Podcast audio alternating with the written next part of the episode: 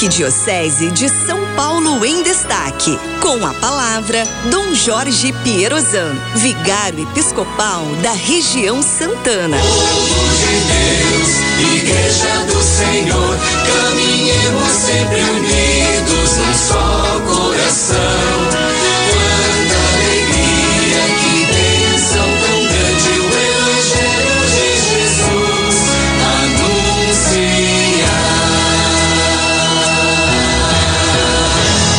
Louvado seja nosso Senhor Jesus Cristo, para sempre seja louvado.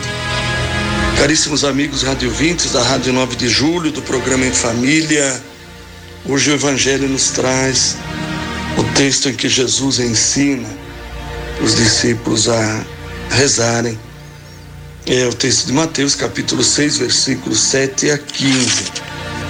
Aquela passagem da Escritura em que os discípulos pedem para que Jesus os ensine a rezar.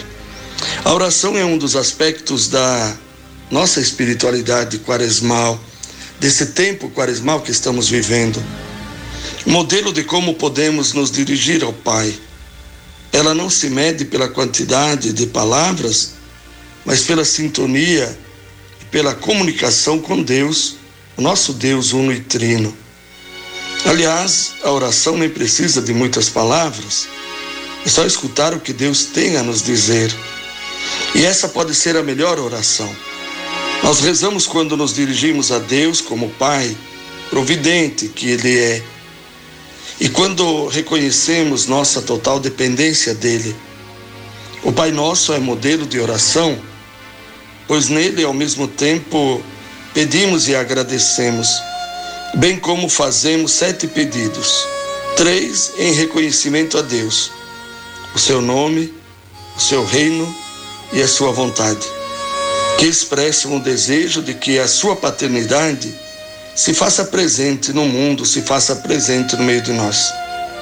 E quatro pedidos a nosso favor: o pão de cada dia, o perdão das ofensas, a libertação das tentações e a libertação dos males. A forma como nos dirigimos a Deus, Abba, pai, linguagem empregada pelas crianças, corresponde para nós ao carinhoso termo papai.